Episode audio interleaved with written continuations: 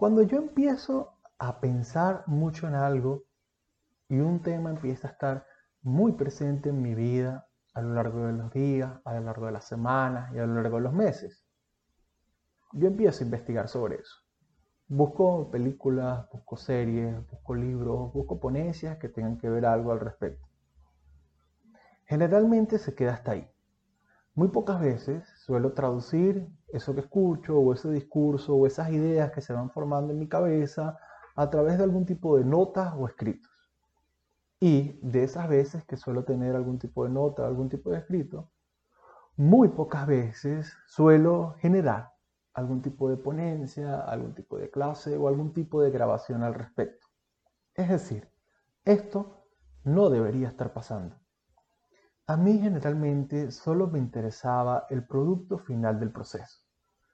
El proceso como tal me parecía algo enteramente necesario, pero un medio, simplemente un medio más para alcanzar el fin.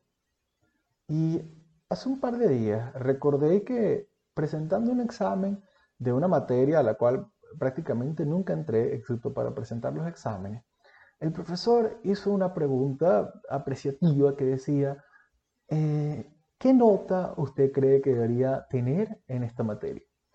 Yo en ese momento acaba de, terminar, de de leer el retrato de Dorian Gray de Oscar Wilde y recuerdo una frase particular que él decía, que la experiencia tiene mucho más valor que los frutos de esa experiencia. Así que yo puse en ese examen que la experiencia de haber visto esta materia tenía mucho más valor que cualquier fruto o nota que podría venir como resultado de la misma. Pero que un 16 no estaría mal, lo cual probablemente fue una estimación alta para alguien que nunca entró a la materia. El profesor finalmente me puso 16 en la materia y yo me quedé pensando hace un par de días cuando estaba recordando eso, ¿por qué lo estaba recordando? Y es que el tema que ha estado muy presente en mi cabeza los últimos días es la melancolía. Quizá porque las últimas semanas yo me he estado sintiendo, creo, un poco melancólico. A veces bastante melancólico. El tema es que no estoy muy seguro si realmente esto que estoy sintiendo es melancolía o este pensamiento que he estado teniendo en mi cabeza tiene que ver con la melancolía. Solo sé que hace un par de semanas estaba escuchando los seminarios de CISEC del año 2012 y el único seminario que me costó terminar y que tuve que escuchar un par de veces para poder terminarlo fue el seminario de Zizek sobre la melancolía. Hace muchos años vi la película de Lars von Trier Melancolía y es la única película en mi vida hasta ahora que apenas terminó yo dije, yo no sé si yo tenga la capacidad de volver a ver esta película. Y estoy hablando de un tema de poder, no un tema de querer. Hay muchas otras películas que uno ve y uno dice, ok, yo no necesito volver a ver esto más nunca, como podría ocurrir con 120 días de Sodoma, Serbian Film y muchas otras más que de verdad con la primera experiencia está más que bien. Pero con la película de Melancolía en general me dejó en un hueco durante una semana aproximadamente que fue muy significativo para mí, que yo dije, yo no sé si yo pueda volver a ver esta película. Cuando empecé la carrera, yo decidí inocentemente, la carrera de psicología, empecé a leer El yo y los mecanismos de defensa de Anna Freud, lo cual fue una estupidez porque no estaba ni listo para empezar a leer ese libro y no entendí prácticamente nada, pero solo recuerdo una cosa en particular. Ella en un momento habla de la melancolía y dice algo así, no lo recuerdo muy bien, que es como una especie de conflicto entre el ello y el super yo, y yo no sabía qué significaba, pero eso se quedó en mi cabeza. Semanas después de eso, recuerdo haber ido a un foro de un, filósofo y de un psicólogo en el que hablaban de la melancolía. No recuerdo nada en particular, solo cuando al final les pregunté qué otras películas, aparte de Melancolía de Lars von Trier, ellos recomendaban o qué opinaban sobre esa película para no explorar más, conocían ellos.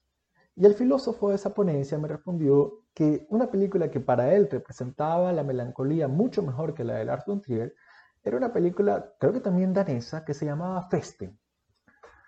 En ese momento yo veía como 10 películas a la semana, casi como si mi vida dependiera de ello. Así que lo primero que hice apenas llegué a mi casa fue descargar la película y no verla nunca.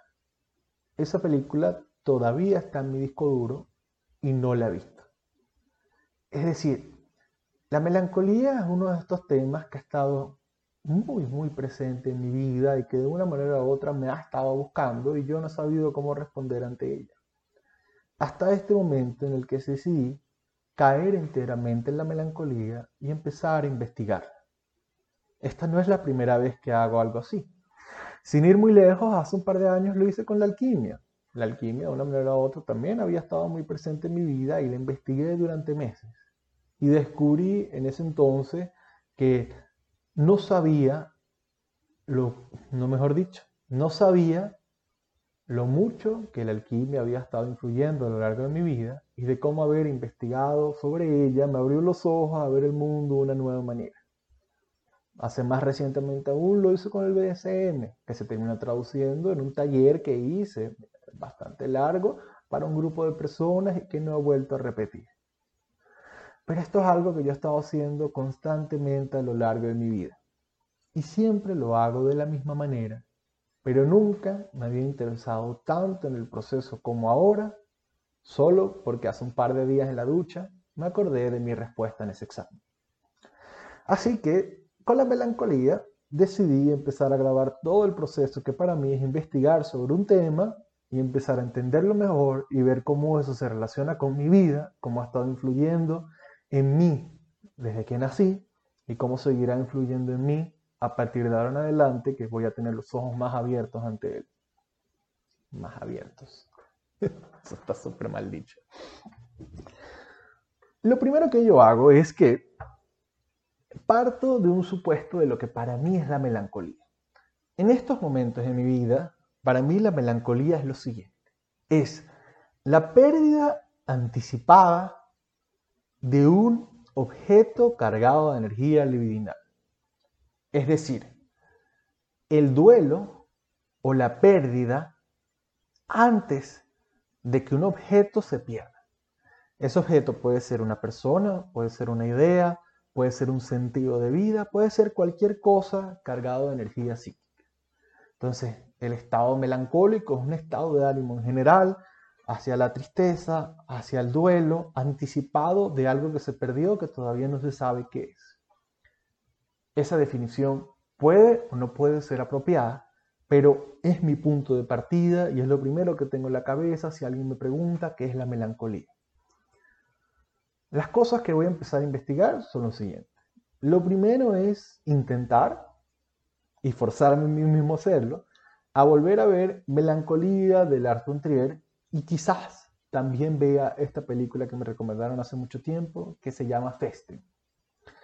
Lo segundo que tengo pensado hacer es revisar autores musicales particularmente melancólicos. He leído por ahí que Schubert es un autor musical mm, bastante melancólico, así que lo voy a revisar. Revisando en Reddit, en blogs y el Internet en general, parece que hay gente que tiene una suerte de adicción al estado melancólico. Les gusta estar ahí, es algo que aprecian, es algo que celebran y es algo que buscan. Hay mucha gente buscando recomendaciones para poder lograr estar en un estado melancólico. Esto me llamó mucho la atención porque a lo largo de mi vida yo he intentado huir de ese estado melancólico pensando que no es algo necesariamente bueno o que es algo que generalmente cuando estoy ahí no me va a traer los mejores resultados a lo que yo quiero hacer en mi vida. Entonces esto me pareció muy interesante. Así que después de buscar esto en Reddit, me puse a buscar libros y audiolibros al respecto a ver qué consigo. Los libros principales que conseguí, o por lo menos los que tengo ahorita presentes, son tres. Anatomía de la Melancolía, de Robert Burton, Saturno y la melancolía, de un autor que ahorita no recuerdo, y Duelo y melancolía de Freud. Decidí que el primer libro que voy a empezar a leer es Anatomía de la melancolía de Robert Burton. La razón por la cual voy a empezar con este libro es porque es un libro del año 1666 y fue el primer autor que hizo una recopilación de todos los estudios que hasta ahora se habían hecho sobre la melancolía. Conseguí el audiolibro y conseguí el libro. El tema es que el libro original probablemente tenga alrededor de 1000 a 1500 páginas. La versión del libro que yo conseguí tiene 140 páginas. Es decir, el audiolibro es la versión original y dura 57 horas. El libro tiene 140 páginas. Generalmente hubiera decidido leer el, libro original porque, bueno, a veces provoca ser intenso y ser gallo, pero probablemente me iba a desgastar muchísimo leer la magnitud de ese libro y probablemente no hubiera podido investigar más nada al respecto y me hubiera tenido que quedar ahí. Se me hubieran agotado las energías después de haber leído eso. Pero haciendo investigaciones, esta investigación resumida lo que hace es recopilar las ideas principales de ese libro y quitarle como la cantidad excesiva de frases en latín que tiene. Así que decidí empezar a leer primero Anatomía y Melancolía de Robert Bork. Lo otro que vi es los eh, diferentes artículos o autores que hay en Internet con respecto a la melancolía, especialmente en Google Académico, para ver qué artículos hay.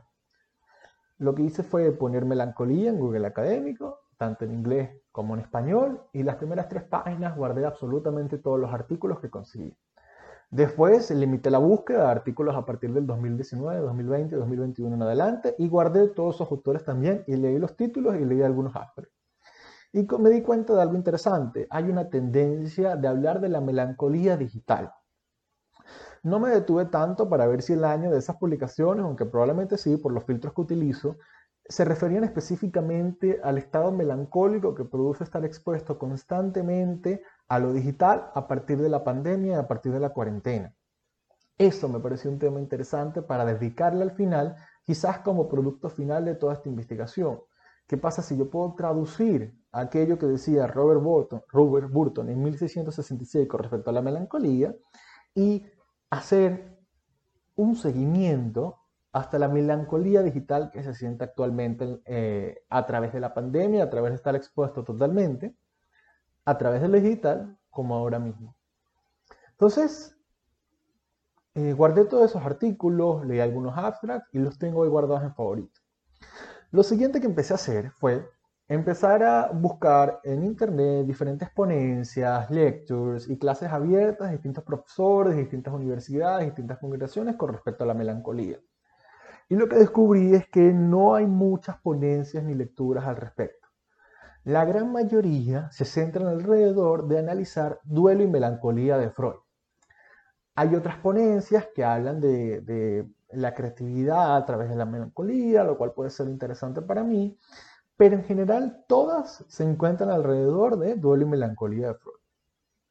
Así que lo que hice, que esto es otra cosa que generalmente hago, fue agarrar esos mismos autores de los artículos en internet, ver quiénes eran los, los líderes en el campo de la investigación de la melancolía y buscar sus nombres en YouTube a ver si ellos habían sido invitados a hablar o a exponer su trabajo o algo por el estilo y no conseguí prácticamente nada. Entonces, en este caso en particular, por más que a mí me guste ver las ponencias de los demás para saber más o menos hacia dónde ellos están trabajando y qué autores están utilizando, voy a tener que basarme principalmente en libros y artículos, lo cual no está nada mal. Así que decidí organizar cómo voy a empezar a hacer esto. Primero, el primer libro que voy a leer, y no voy a hacer más nada al respecto, es Anatomía de la Melancolía de Robert Bork. Después que termine ese libro, tengo planificado ver un documental que conseguí en YouTube, que es como una especie de mini documental setentero, ochentero, sobre la melancolía y como los artistas de la época. Lo que pasa es que el que dirige ese documental es un autor eh, de la psicología arquetipal junguiana que se llama James Hillman. Es un autor sumamente interesante, pero sumamente complejo. Así que me interesa mucho qué tiene que decir al respecto y estoy pensando empezar por esos dos frentes al mismo tiempo. Empezar con Anatomía de la Melancolía de, la melancolía de Robert Wood y el documental de James Hillman. Después que termine eso, hay dos cosas que quiero hacer, pero todavía no sé exactamente cómo abordarlos. ¿Por qué? El libro que les mencioné, Saturno y la Melancolía, es un libro que me di cuenta que ya yo había descargado hace como siete años. Es decir, hace siete años yo vi ese libro, me interesó y lo descargué.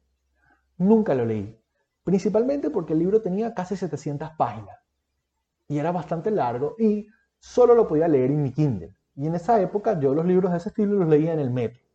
Y no me sentía cómodo sacando la Kindle en el metro porque no quería que me la robaran. Entonces, ese libro creo que va a ser mi base principal para todo. Es decir, lo que estoy renunciando al no leer el libro original de, Robert Burton de más de mil páginas, lo voy a sustituir por el libro de Saturno y la Melancolía, eh, de este autor, que ahorita no recuerdo el nombre, pero en el próximo video se los puedo decir, o si no, en Google debe salir quién es él. Pero al ser un libro tan largo, y como no me quiero agotar con eso, preferiría irlo saltando con diferentes ponencias que tengo eh, del duelo y melancolía de Freud. Entonces lo que voy a hacer, después de leer Anatomía de la Melancolía de Robert Burton, es leer eh, Duelo y Melancolía de Freud, que afortunadamente es un libro muy, muy corto. Además que un libro es un pequeño ensayo que tiene como 40 páginas y que ya yo leí una vez, pero no le presté mucha atención. Eh, una vez, en una clase de un posgrado, eh, un profesor recomendó que leyéramos ese libro, yo lo leí, me pareció interesante, pero no le presté mucha atención, solo recuerdo que era bastante corto. Entonces, después que lea el libro de Robert Burton, voy a leer eh, Duelo y Melancolía de Freud, y después que lo termine de leer, voy a empezar en paralelo con Saturno y la Melancolía y las ponencias de Duelo y Melancolía de Freud junto con las otras ponencias de melancolía que consiga. Y así es como vamos a empezar a hacer este proceso. Solo tengo escrito o estructurado el comienzo. El resto vamos a ver qué va a ir saliendo a partir de las lecturas que, que voy a ir haciendo y vamos a ver hacia dónde nos podemos ir. Hasta ahora solo sé que quizás al final hable de la melancolía digital y que quizás tenga que volver a ver melancolía de Lars von Trier. Pero bueno, nos veremos la próxima sesión donde compartiremos notas sobre Anatomía de la Melancolía de Robert Burton y sobre este documental de James Hillman. Gracias.